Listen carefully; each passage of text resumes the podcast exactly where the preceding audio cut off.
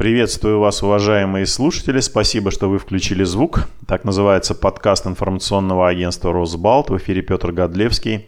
Мой собеседник сегодня историк Даниил Коцубинский. Приветствую вас, Даниил. Добрый день, Петр.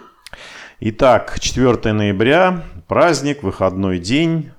Обстановка, правда, сегодня такая, что вряд ли кто-то по доброй воле захочет э, поднять чарку и без какого-то принуждения выпить по этому поводу. Но все-таки день красный в календаре, поэтому хотелось бы задать несколько вопросов, связанных с этой датой. Э, начнем, наверное, танцевать от печки, как говорили на Руси.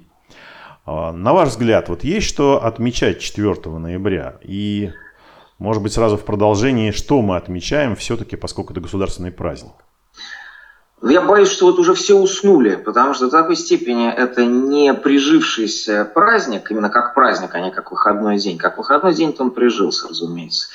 Что вот боюсь, если бы у нас сейчас был этот, э, как сказать, э, счетчик э, слушателей, то он бы сейчас резко пошел бы вниз, с моей точки зрения. Но, тем не менее, э, вот что я хотел бы вам ответить на ваш вопрос – я думаю, что отмечать-то есть что, а мы можем как раз отметить вот как любопытное событие невозможность искусственного создания памяти на пустом месте. Вот э, тот случай, когда э, жизнь вносит свои э, такие властные коррективы в э, авторитарные хитросплетения и политтехнологические э, выверты. То есть пытаются из ничего сделать нечто, и не получается. А, ну, не получается, потому что даже всякие вот э, искаженные и пропагандистски переформатированные мемориальные топосы, то есть мемориальные места, они всякий раз на чем-то реальном все же основаны. Когда память пытаются конструировать на чем-то альтернативном тому, что ей предписывается, вот тогда возникает курьез. Ну, эти попытки предпринимались ведь и раньше не сейчас придумали э, из смутных времен делать эпоху, ну, делать пример какого-то героического поведения народа. Но сам народ это и общество это отторгает. Несмотря на то, что есть и была все время опера, ну, она называлась изначально «Жизнь за царя», потом «Иван Сусанин», сейчас снова «Жизнь за царя». Как опера она существует, ее наш народ воспринял. Но как мемориальную эмблему событий смуты – нет. И не случайно Иван Сусанин, как персонаж, зажил совершенно другой жизнью. Ну вот, понимаете, у нас есть, допустим, орден Александра Невского, у нас есть орден там, адмирала Нахимова, у нас есть какие-то там э, награды, связанные с именем Дмитрия Донского и так далее. Каждый из этих персонажей, особенно те, которые жили очень давно, они мифологизированы в изрядной степени, но не на пустом месте их память основывается. Поэтому орден Александра Невского не звучит курьезно. А вот орден Ивана Сусанина, если вы предложили Э, учредить. Но вот я студентам, когда задал вопрос, кому, кому, можно было бы, кому можно было бы наградить, ну, они стали сесть тут же хихикать какого-нибудь там, э, ну, самого последнего из э, пришедших к финишу на спортивном ориентировании что-то, что-то в этом роде. То есть вот она истинная, на самом деле, память о тех событиях. Вот как их народ обозначил понятием смута, так, такими они в памяти и остались. Смута не, может, не оставляет места для подвига. Если мы посмотрим на реального чемпиона вот в этом смутном забеге, а именно на Филарета Романова, ну и, соответственно, его отпрыска Михаила, хотя Михаилу это все досталось его, этот, э, э это финишный, этот финишный приз по, ну, так сказать, по наследству, то это был один из самых э, проблематичных с точки зрения принципиального поведения, с точки зрения верности хоть чему бы то ни было персонажа. Он же изменил всем, кому только мог, побывал во всех лагерях, каких только мог. И, и в итоге победил. И в итоге еще и с казаками под конец, э, так сказать, ну, ну то есть он дружил с казаками в бытность свою, так сказать, в лагере э, Лжедмитрия II, а в результате казаки пролоббировали его сына в цари. То есть это такая история, где у народа не осталось в памяти представления о том, что где-то была правда. Вот правда была где-то на небе, а на земле была сплошь ложь, предательство и какая-то дичайшая жестокость. Не говоря уже о том, что одним из таких самых кровавых и мрачных э, эпизодов этого, этих событий. И одновременно освидетельствование того, что новая династия таки утвердилась, стала казнь трехлетнего сына Лжедмитрия II Ивана Дмитриевича, так называемого Варенка, да, вот в памяти он остался таким оскорбительным еще прозвищем. Это все, конечно же, героизировать э, крайне тяжело. Там э, не, не на чем остановиться, если не перестать врать. А когда слишком много врешь, то пафос-то пропадает. Да, появлялись, особенно вот по итогам событий войны 12 года, тем более, что такой круглый юбилей, 612, 18, 712 какие-то романы, вот появилась опера. Но, вы понимаете, вот они, они даже в культурную память не вошли. Но опера вошла, но именно как опера, а не как исторический сюжет. А просто как музыка ну, великого композитора Глинки. А всякие вот эти вот романы, которые тогда же появлялись, и Пушкин не случайно вот ничего так, такого вот он и не написал, и Лермонтов ну, вот не написал. Вот великие поэты как-то обошли стороной эти события.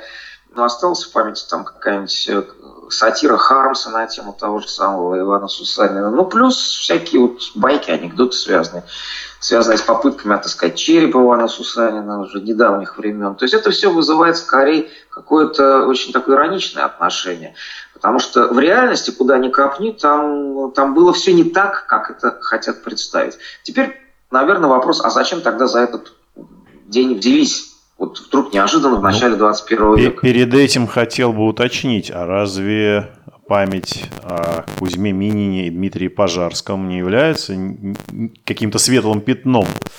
А вот давайте так вдумаемся, может ли эта память при, при минимально а, так, беспристрастном а, историческом рассмотрении быть светлым пятном? Кто были Минин и Пожарский? Давайте разберемся. Политически, вот кто они такие были? И с кем они воевали. Ну вот, Петр, может, вы мне ответите на этот Нет, ну, я, если... Коллега по Да, да. Если следовать, офици... если, если следовать официальной версии э, российской истории, которую, я так понимаю, сейчас преподают в школе, то Минин и Пожарский представляли, скажем так, настроенные патриотично национальные силы, собрали ополчение и выбили из э, Москвы, из столицы государства российского, которого, конечно, еще тогда не существовало, наверное, в том виде, в котором мы его обычно представляем, захватчиков, интервентов, поляков. Хотя при этом, конечно, всегда упускается тот момент, что их самих пригласили в Москву. Ну, очень много упускается моментов. Во-первых, что эти захватчики... Ну, я, нет, я говорю, да, излагаю версию традиционную, которая и сейчас, наверное, в школе преподается. Да, ну в разных школах это зависит уже от учителя истории. Есть э, учителя, которые стараются все-таки не особенно врать. И как ни странно, э, учебник э, Сахарова, ну так автор достаточно так сказать, склонного к э, патриотическому фантазированию, вот именно, э, именно смута там описана более или менее правдоподобно, что говорит о том, что, ну, в общем, даже историки ну, не решаются так уж пускаться в какие-то вот летописные э, фантазмы, как они себе позволяют, когда пишут о том же Александре Невском или призвании моряк там, и так далее. Вот здесь, здесь ведь факты налицо. Ну, как, что значит захватчики? Как поляки оказались в Кремле? Они оказались в качестве кого? Они оказались в качестве гарнизона, который был приглашен Боярской думой, но Боярская дума ведь не самозванная была. Боярская дума перед этим, Боярской думе присягнули все москвичи, а перед этим сами же москвичи свергли э, царя Василия Шуйского, присягнули Боярской думе. Боярская дума, соответственно, вступила в переговоры с подошедшими к Москве поляками, которые шли как враги, но дума-то опередила. Поляков сказала, поскорее давайте дружить, потому что если мы с вами сейчас не задружимся, то нас э, Лжедмитрий II возьмет э, штурмом и, соответственно, всех нас тут разрежет на кусочки. И поэтому э, бояре от имени москвичей, которые перед этим присягнули боярам, повторяю, заключили договор, ну, перемирие с поляками, после чего москвичи же присягнули польскому королевичу Владиславу как своему царю. Потому что москвичам так хотелось поскорее себя, ну, особенно элите московской, обезопасить себя от угрозы Лжедмитрия II, который стоял неподалеку, там, в Калуге, что они радостно бросились в объятия своих вчерашних врагов, поляков. Потому что поляки их разбили в, ну, сражении в открытом поле, и Василия Шуйского за это и свергли. То есть, понимаете, какой наворот всяких вот не очень героических поступков. С одной стороны, пошли воевать вроде с поляками, наняли шведов. Шведам при этом не заплатили. Шведы в итоге с поля боя ушли огорченные.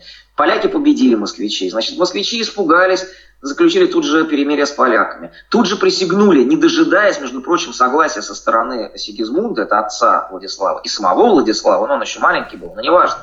Они уже присягнули Владиславу, а потом, а потом выясняется, что а мы-то думали, что вы в ответ снимете осаду со Смоленска. Так а поляки не обещали никакую осаду снимать. И Гетман Жалкевский, который подошел к Москве, он говорил москвичам, чего вы торопитесь, давайте сперва хоть э, да, это самое, доедем до Смоленска, переговорим с Сигизмундом, на каких условиях вы приглашаете Владислава Москвича. Нет, нет, нет, мы на все условия согласны, лишь бы защитите нас от Дмитрия II, мы боимся. Значит, подписали в итоге договор, признали Владислава своим царем. А дальше стали, значит, упрямиться, а нет, все-таки освобождайте, э, снимайте осаду со Смоленска, и Владислав пускай переходит в православие. Потому что мы думали, что так будет. И вот начинается такая вот тяжба между, соответственно, той частью москвичей, между патриархом Гермогеном, который не готов признавать Сигизмунда вторым монархом, имеющим права на московский престол наряду с Владиславом, и той частью Боярской думы, которая готова признать и Владислава, и Сигизмунда. Одним словом, в Москве сидит законное правительство законного царя Владислава, которому присягнуло несколько, ну, как минимум 100 тысяч московитов. И вот это законное правительство сидит и не знает, что ему делать в ситуации, когда Владислав-то не приезжает. А Владислав не приезжает год, не приезжает два. А почему он не приезжает? Потому что Сигизмунд его боится отправить в эту непредсказуемую Москву, где ну, Лжедмитрий I, как, как известно, окончил плохо свои дни. И он боится своего юного, э, значит, юного сына отправлять до тех пор, пока москвичи не присягнут ему, как, так сказать, второму своему монарху. А москвичи не хотят присягать массово, Потому что он католик, и Гермоген не хочет. Хотя Гермоген присягнул Владиславу, думая, что тот примет православие. Вот какая запутка. А под Москвой при этом, понимаете, стоят казаки, Трубецкой и, соответственно, Заруцкий, которые поляков э, вообще, э, так сказать, не, не подчиняются присяге полякам, то есть они как бы инсургенты. И они э, хотят взять Москву штурмом, чтобы сделать царем кого? сына э, Марины Мнишек и уже Дмитрия II к этому времени там уже погибшего, так называемого Варенка. И Гермоген говорит, нет, вот этого Варенка вообще ни в коем случае не пускать в Москву. То есть казаков вообще в Москву нельзя пускать, поляков – мы терпим, только если они Владислава нам пришлют. А так, в принципе, поляки нас обманывают, когда требуют, чтобы мы еще присягнули Сигизмунду. Вот слушатели еще состояние это все в голове как-то удержать. А вот теперь... Вот как раз а тут теперь, пришли Минин и Пожарский и навели порядок. от Москвы отвлекаемся. Да, да. А теперь мы ненадолго от Москвы отвлекаем. То есть понимаем, что вокруг Москвы происходит. Во-первых, сидят голодные, голодный польский гарнизон который периодически выезжает, значит, и пытается собирать налоги с каких-то там окрестных э, уездов, которые еще готовы им платить налоги. Но, в принципе, в Москве жить тяжело. Кроме того, Лжедмитрий, который когда-то, значит, он был, а потом его убьют, но его вот эти вот польские союзники, э, они не, не подчинялись польскому королю. Это просто польские добровольцы, волонтеры, которые тоже начинают ездить по разным уездам, грабить всех и убивать. Это еще одна бандитская, еще одно бандформирование. Вот в этих условиях, в городе Нижнем Новгороде, наконец, измучившиеся от бесконечных вот этих поборов с разных сторон горожане, плюс какое-то количество местного дворянства и там уездных жителей собираются, говорят, ну все, надо с этим заканчивать, с этим волонтерством, потому что уже Дмитрий II не оправдался, а, значит, казаки тоже э, с дворянами не дружат, конфликтуют, значит, давайте создадим нормальное дворянское ополчение за деньги, плюс еще позовем какое-то количество иностранцев, между прочим, в этом втором ополчении еще было какое-то количество даже поляков, которые за деньги там служили, плюс немцы, шотландцы там и разные. И дворян, конечно, все за деньги наняли. А откуда деньги? А мы сами себя обложим обязательным налогом. Причем, если кто-то не, хотел платить налог, его таки продавали в холопы. И вот когда Кузьма Минин говорил, там, жен детей заложим, это не, не пустые фразы были. То есть такая была установлена вполне московская самодержавная модель сбора налогов под, под угрозой того, что тебя самого продадут. И она заработала, да, наняли войско, которое худо-бедно стало приближаться к Москве. Правда, делало это очень медленно, потому что очень боялась казаков, которые стояли около Москвы по-прежнему. За русский Трубецкой дворян они ненавидели, они уже один раз поссорились. Еще в период первого ополчения они поссорились. И вот они, значит, стоят казаки, которые хотят варенка сделать э, царем, и идут навстречу значит, другие тоже э, бандформирования, по сути дела, под э, возглавляемые Мининым и Пожарским, потому что они не от имени никакого царя, не выступают. Они сами себя провозгласили ополчением. А в Москве сидит единственное законное правительство, это Боярская дума, которые от имени Владислава, Семибоярщина так называемая, ну, которые на самом деле уже управляют польский командующий гарнизоном, плюс какие-то там э, русские его помощники. Сама Семибоярщина тоже там так символическую власть собой представляет, потому что они ничем особо не руководят. И вот такие три силы, значит, одна легитимная, но бессильная сидит в Москве от имени царя, которого в Москве нет. Дальше стоят рядом казаки, которые хотят сына Лжедмитрия II сделать царем. Ну, противоречие за русских в большей степени хочет Трубецкой, в меньшей степени, потому что за русский женился на Марине Мнишек, и это как бы его личный проект. И идет э, Минин и Пожарский. Так с какой идеей идут Минин и Пожарский? Вот догадайтесь, уважаемые э, наши слушатели, вот кого они хотят в цари? Может быть, они хотят Михаила Романова в цари? Да, они граб, ну, как сказать, нет, ну, я прошу прощения, но они ни сном, ни духом еще про Михаила Романова, скажем так, не размышляют, потому что идут они с одной только единственной мыслью. Нам нужен иностранный принц. Потому что мы видим, что Шуйский не удержался своего корня, боя. Даже Рюрикович Шуйский не смог удержаться. Польский царь, э, королевич, конечно, может, было бы и неплохо, но он ведь так и не приехал, а поляки, как ну, э, культурный элемент, ведут себя отвратительно. Православных не уважают, пытаются свой католицизм, значит, демонстрировать, входят в православные храмы в головных уборах вместе с собаками. В общем, москвичи поляков уже, ну, московиты в целом, ненавидят, потому что поляки ведут себя не, куль... ну, не тактично. Шведы, между прочим, э, гораздо более умеренно себя вели в процессе своего, так сказать, продвижения по русской территории. И именно поэтому Пожарский и Минин пишут кому? Пишут шведскому королю с просьбой пригласить на Московское царство его младшего брата Карла Филиппа. Вот какая программа в голове у второго ополчения. Вовсе никакой не Михаил Романов, никакая национальная династия. Они хотят иностранного принца, только другого. А когда они приходят к Москве, они видят там казаков. И, значит, у них э, трясутся поджилки, что сейчас казаки их, э, как уже один раз было, начнут э, кромсать. Но вместо этого казаки вдруг, вопреки воле своего, значит, командира Трубецкого, православная у них кровь все-таки взыграла. Ну, на православии же, в конце концов, вся эта э, борьба с поляками-то и удержалась, потому что иначе бы друг друга перерезали, дворяне с одной стороны и казаки с другой. Но тут вот монахи, троицы Сергиевой Лавры агитационную работу провели среди казаков, сказали, помогите своим братьям православным. Они, в конце концов, через Москву прямо так на конях переправились, отогнали польский обоз с продовольствием во главе с Гетманом Хаткевичем и, в общем, объединились, более-менее мирно объединились, значит, с этим вторым ополчением и оказались в итоге главными во всей в этом тандеме, потому что казаки, как военная сила, они уступали польским там летучим гусарам, но они, ну, если там в поле они встретились, но они намного превосходили э, дворянское московское ополчение. И поэтому, естественно, Трубецкой стал фактически лидером вот этого триумвирата, Трубецкой, Пожарский, Минин. Э, и дальше казаки фактически, вот уже даже не Трубецкой, а именно казаки, захватив Москву, ну и там выгнав оттуда уже совершенно оголодавших вот эти, этот польский гарнизон, который просто от голода там умирал, и уже каннибализмом практиковало польское войско, и еле-еле там уцелела эта Боярская дума, тоже чуть от голода не, не, не умеревшая. А, так вот, э, казаки после того, как Москва была взята, они пролоббировали своего кандидата в цари. А их, их кандидатом оказался не Трубецкой, как он рассчитывал, а оказался Михаил Романов, которым они собирались дальше политически, так сказать, ну не то чтобы помыкать, но лоббировать свои интересы. И вплоть до возвращения из плена митрополита Филарета, который стал уже таким сильным правителем, пока оставалась мать э, Михаила Романова, Марфа Иннокене Марфа, и ее сын, казаки себя чувствовали в Москве очень привольно, особенно те, которые получили, ну, как бы, фактически дворянский статус то есть получили земельные владения, право там собирать налоги.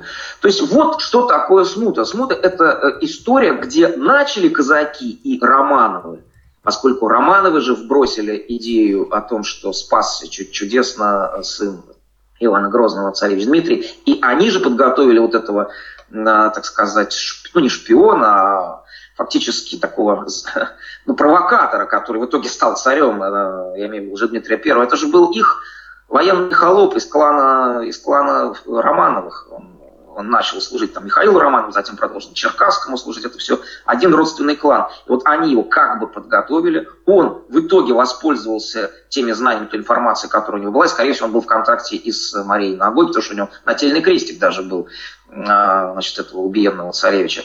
Вот. И казаки, как вторая сила, которая тоже рассорилась с Борисом Годуновым, потому что он запретил им продавать награбленное, на, свободно торговать награбленное. Вот недовольные э, казаки, недовольные беглые холопы, потому что голод двухлетний был при Борисе Годунове, было много изгнанных беглых холопов, которых хозяева кормить перестали. Плюс Романовы недовольные тем, что Борис Годунов их обошел. Они же рассчитывали сесть на престол. Они же более близкие родственники угасшей династии, чем Борис Годунов. И вот эти вот недовольные Романовы с недовольными казаками, недовольными беглыми холопами начали смуту. И они же ее и закончили, когда наконец они снова встретились в Москве. И казаки сказали, окей, Михаил Романов будет нашим царем. Чем здесь и в какой момент надо гордиться? Ну, наверное, тем, что да, наверное, тем, что все-таки решили между собой, без э, участия поляков, шведов или кого-то еще. Может быть, этим мы гордимся? И в итоге даже Сахаров пишет, боже мой, какой же был хороший шанс, ведь Василий Шуйский подписал же Конституцию, у нас могла быть конституционная монархия еще с 17 века. Ну, с моей точки зрения, не могла быть, потому что российская политическая культура этого не позволяла. Но факт тот, что крестоцеловальная запись Василия Шуйского действительно ограничивала самодержавие. И появлялся институт такой вот хотя бы очень куцый, но все-таки первой российской конституции. Затем, когда подписали договор с Владиславом, э, Московская Боярская дума, это была даже еще более расширенная версия первой российской конституции. Там у всей земли в смысле у э, Совета э, всей земли был, ну, у Земского собора, скажем так, было право утверждать налоги, было право у значит, русских сохранять контроль над э, религиозной своей идентичностью, ну, то есть не, допускать насильственной католичивания насильственного. То есть там был ни, ни налоги, ни суд нельзя было осуществлять без согласия там, соответственно, представительных учреждений. То есть, в принципе, шанс это как раз от этой смуты конституционной а, были презентованы а, российской а, государственностью, но вышла-то она из смуты только за счет того, что восстановила в неприкосновенности неограниченное самодержавие и снова вернулась в такое вот тотально крепостное модель государственности, где каждый человек закрепощен не другим помещиком, а государством закрепощен. Он должен жить там, где он живет, платить те налоги, которые он платит, и не имеет права никуда с этого места перемещаться, за исключением так называемых гулящих людей, с которыми еще Петр Первый там будет разбираться. Опять-таки, гордиться тем, что сами смогли только лишь восстановить абсолютно тоталитарную, ну, если пользоваться современной терминологией, государственность, ну, да, в итоге, конечно, сохранилось имя России, сохранилась самая большая, значит, в мире территория, но что-то мне подсказывает, что если бы история пошла каким-то иным путем, то, возможно, э, не было бы в итоге и э, тоталитарного эксцесса 20-го столетия, потому что вот эта самодержавная льдина начала бы таять значительно раньше. Поэтому это уже дело вкуса, кому что больше нравится. Да, не было бы Петербурга, не было бы петербургского периода русской истории. Петр, наверное, и нас с тобой бы, то есть я был уверен, и нас с тобой бы сейчас в эфире не было. Вот, потому что мы с тобой, вот даже по нашим фамилиям видно, что мы результаты вот этого большого имперского проекта который в какой-то момент расползся там на территории Украины и Польши даже и так далее. Вот, но это уже такие, знаешь, немножечко лукавые рассуждения. Если брать историю 17 века, то что спасли русские люди тогда? Они спасли свою православную душу. Да, они смогли полностью гарантировать себя от угрозы подчинения иноверцам. И для людей того времени это было очень существенно, потому что они в первую очередь готовились не в этом мире блаженствовать, а в э, следующем. В лучшем, так сказать, мире. Но если мы рассуждаем в земных категориях, то страна сохранила свой самодержавный холопский формат путем неимоверных э, усилий и принесения неимоверных жертв и совершения огромного количества клятва преступлений. Вот что для смуты очень характерно и почему она еще не осталась в памяти со знаком плюс, а осталась в памяти с очень таким вот непрезентабельным никнеймом смута.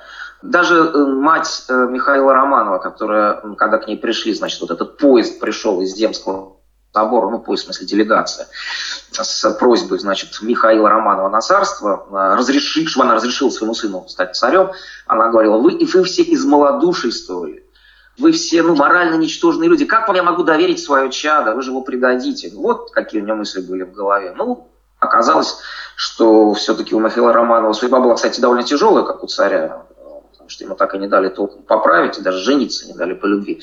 Но вот на этом все-таки смута начала заканчиваться, хотя окончательно она закончится только в 1632 году, когда, наконец, э, король Владислав, польский король Владислав, откажется уже по заключенному с москвичами договору от своих претензий на московский престол. А ведь до этого времени он-то и оставался формально легитимным московским царем, потому что ему присягали.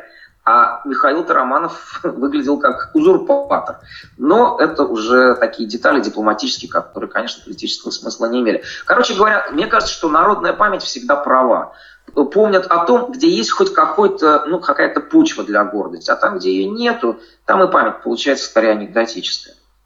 Да, наверное, с этим сложно не согласиться. Я просто сейчас вспоминаю какие-то аналогичные ситуации и ну, мне кажется, что не зря французы гордятся тем, что они в 15 веке не дали себя окончательно подчинить англичанам, например.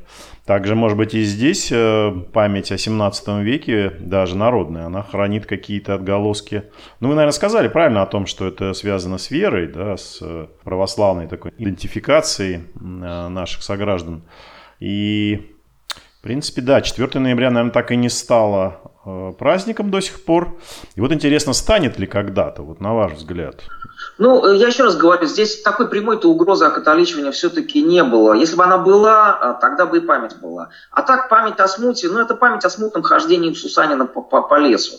То есть вот, вот, вот, понимаете, к чему все свелось? К воспоминанию о том, что куда-то не туда мы забрели. Ну, заодно и поляков завели. И поляков тоже провоцировали, один раз пригласили, потом второй раз пригласили, все время же приглашали, а потом еще их убивали, выгоняли, кричали, что они захватчики. Это тоже все в памяти откладывается. Это не то же самое, понимаете, что столетняя война между... Здесь не было Жанны Дарк, вот не было этого, не было схватки. Ну... Были несчастные, изголодавшиеся, оказавшиеся в Кремле э, каким-то, значит, сами проклинающие уже свою судьбу поляки, ну, может, просто там. Да, может быть, Минин и Пожарский, такая коллективная Жанна Дарк. Они что, воевали? Они э, ну. переговоры вели с э, представителями Боярской думы. В, э, значит, э, те выходили тайно из э, ворот Кремля и в какой-то нише встречались, значит, с, с Пожарским, там, с, и с Мениным, ну, с Пожарским в первую очередь, и договаривались, договаривались, на каких условиях они капитулируют. Русские с русскими договаривались, они не с поляками даже договаривались. Но это смешно. Ну да, но ведь есть версия о том, что все-таки им, э, этому ополчению второму пришлось применить силу, чтобы, допустим, как у нас официально да, считается, что вот они выбили силой из Китая города да, взяли Китай-город. Ну и, а, э, и что? Ну, ну, ну понятно, что и, и потом уже, защищали да. оголодавшие поляки, которые защищали законное правительство во главе с царем Владиславом и Боярской думой, как его министрами. Вот кто здесь кого победил? Все-таки во Франции и Англии такого не было. Ну ладно, вот мне кажется, что надо все-таки ответить на вопрос, зачем этот праздник пытались сейчас реанимировать, учитывая, что он такой проблематичный и такой, как сказать, не липкий. Вот он не прилипает. Его уж как не пытались в 19 веке распиарить. Ну вот и даже тогда он превратился в какой-то все-таки такой полуанекдотический нарратив что и запечатлел, допустим, Хармс в начале уже 20 века в своей миниатюре. Это тоже понятно, а, зачем он понадобился, то есть при каких обстоятельствах возникла идея. Она возникла сразу, как только сменился президент а, в России. Вот ушел Ельцин с его, так сказать, мемориальной, уже установившейся новой, мемори... новой мемориальной традицией под названием 12 июня, День России. День независимости он тогда еще назывался. А, соответственно, появился новый э, президент с новым э, политическим, ну, как сказать, эм, с новой политической мечтой. Если мечта Ельцина была мечта о демократии, о свободе, которая сошла в конце концов на нет, и переродилась в мечту о реставрации э, империи, то вот как раз на его смену пришел тот, кто олицетворял собой вот эту патриотическую, новую патриотическую идеологию, вместо демократической, патриотической. Значит, этому новому правителю полагался как бы свой новый мемориальный день. То есть день, ну, грубо говоря, должен был появиться день Путина. Вот был день Ельцина. Ну, день Ельцина никто упразднять не стал, поскольку это все-таки день России, а не день Ельцина. А вот день Путина должен был появиться. И тем более у Ельцина было два дня, еще у него был день Конституции, когда была принята Ельцинская Конституция. И поэтому, поэтому уже в 2002 году движение «Идущие вместе» предложило значит, заменить такой явно уже анахронизировавшийся день так называемого примирения, 7 ноября, который, конечно, смешно было назвать днем примирения, хотя это был как раз день апофеоза граждан, ну, преддверия гражданской войны, на иной день, который окажется коннотированным с православным календарем, поскольку новый патриотизм, который презентовала новая власть, он делал упор на такие православ... ну, рус... православие, самодержавие, народность. Вот новый, новый извод православия, самодержавия, народности должен был заменить ушедшую в прошлое и исчерпавшую себя демократическую риторику. Именно поэтому и избрали, ну, есть, совершили хронологическую подтасовку. Потому что 22 октября, когда по старому стилю был взят Китай город, в пересчете на новый стиль в 17 веке этот день был 1 ноября, а не 4. А не 4 ноября. А 4 ноября уже в 21 веке православная церковь празднует День Казанской Божьей Матери. А в 17 веке она праздновала и его 22 октября, но 1 ноября по новому стилю. Вот понимаете, да, в чем здесь подтасовка? То есть если пересчитывать даже в 17 веке эти э, даты, то надо было тогда, сегодня, 1 ноября отмечать. Но 1 ноября в сегодняшнем столетии не совпадает уже с Днем Казанской Божьей Матери. Поэтому взяли и написали, что оказывается, надо прибавлять 13 дней. Хотя не надо прибавлять 13 дней. Вот мы же празднуем День города 16 э, мая по старому стилю, 27 мая по новому, то есть прибавляем 11 дней. А в 17 веке надо было прибавлять 10 дней. Соответственно, уже первая подтасовка делается для того, чтобы вот именно диалогизировать этот праздник под, ну, так сказать, подстроив его под новую версию вот этой варовской триады православие, самодержавие, народность. И вроде все срасталось, все хорошо было. Но оказалось, что вот этот день так до сих пор порядка там 60-80% людей вообще не знают, что они празднуют. Они только знают, что выходной день, и все. А даже если начать им объяснять, то ничего толком не получается, кроме того, что резко актуализируется русский националистический дискурс, что и проявилось практически сразу, когда появились русские марши в этот день. То есть этот, этот день за свой стали считать русские националисты и более никто. Какое-то время это Кремль, в принципе, устраивало, потому что появление ну, структурированных русских националистических сил, как я понимаю, это мое мнение, э, отвечало политическим интересам Кремля того времени, вот первых э, там, полутора десятилетий правления нынешнего президента, потому что существовала необходимость, э, так сказать, поиска горизонтальных конфликтных линий, которые отвлекали э, общество, ну, достаточно тяжело существующего в условиях крепнущего авторитаризма, от недовольства, э, направленного наверх. И поэтому вот тогда очень активно рас, э, так сказать, распространялась антииммигрантская риторика, тогда же вот началась кампания возбуждение ненависти к геям. Это все те времена. Это времена, когда Кремль был, как мне кажется, был заинтересован в умножении внутренних каких-то вот горизонтальных противостояний, на фоне которых сам Кремль выглядел бы таким примирителем и, э, ну, как минимум меньшим злом, а как максимум модератором, великим модератором. Ну, потом наступил 2014 год, и в 2014 году оказалось, что никакие внутренние конфликты уже больше э, не нужны, они излишни и хлопотны, потому что появился момент такого противостояния России всему окружающему миру. То есть можно, оказалось возможным реанимировать старую холодную военную риторику и стилистику. И вот здесь оказалось, что и русские марши тут же вот схлопнулись. 13 год 30 тысяч участников русского марша – 2014 год уже 3 тысячи, затем 1 тысяча, сейчас там 300 человек выходит. То есть их сдули в момент, как только они перестали быть надобны. И уже в 2015 году, так, насколько я понимаю, несколько даже улыбаясь, Путин, ну, понятно, что каждый день народного единства Путин возлагает венки к памятнику, ну, там либо Медведев, либо Путин, в зависимости от того, кто у нас президент, возлагают венки к памятнику Минину и Пожарскому э, и произносят там торжественную речь, вручают награды иностранцам, которые, значит, занимаются продвижением русской культуры за рубежом. Но в этот раз, вот, по-моему, в 2015 году Путин э, вдруг, так сказать, проговорился, а может быть даже сознательно сказал, вы знаете, когда мне посоветовали этот день учредить, я не верил в то, что он укоренится. Ну вот смотрите, укоренился же, говорит Путин, явно намекая на то, что на самом деле, конечно же, день остался чисто протокольным выходным днем. Хотя изначально он планировался как такой вот самодержавно-православно народ, народнический праздник, который должен пропиарить нового правителя. А оказалось, что нового правителя гораздо успешнее пиарить 9 мая. Ну а зачем умножать сущности? Если есть 9 мая, Зачем нужно испытаться, вот, э, ну, как сказать, э, надуть э, воздухом какого-то какое-то резиновое изделие, да, которое все, все равно не превратится в живой организм, когда есть реально действующий мемориальный топос 9 мая, востребованное общество, и на фоне которого Путин выглядит более чем убедительно, насколько я могу судить. Вот такова судьба этого дня. То есть он будет, конечно, существовать и дальше, но э, он позволил решить те задачи, которые тогда вот стояли перед кремлевской пропагандой, как я понимаю, то есть упразднить День Конституции, ведь Одновременно под, под шумок ведь упразднили День Конституции Ельцинский. Создать некий день, который поначалу планировался как День нового правителя, превратился в День националиста, который тоже использовался долгое время как некая страшилка для всего социума и как некая, так сказать, возгонка патриотических настроений в обществе. Но после 2014 года нужда в, в этом э, функционале 4 ноября пропала, он остается просто как бюрократический день, бюрократический праздничный день бюрократический праздничный день. Ну что ж, огромное спасибо, Даниил, за ваш подробный исторический экскурс в 17 век и анализ политической ситуации дня сегодняшнего в нашем Отечестве. Напоминаю слушателям подкаста «Включите звук», что у нас в гостях сегодня был историк, журналист, публицист Даниил Коцубинский. Спасибо огромное, Даниил. Спасибо, Петр. Да. спасибо всем слушателям. Всего доброго. До свидания. Вы слушали подкаст информационного агентства «Росбалт. Включите звук». Спасибо, что вы сделали это. Напоминаю, на сайте Росбалта круглосуточно доступны новости, комментарии, аналитика, обзоры социальных сетей и наши подкасты. Всего доброго и не забывайте включать звук.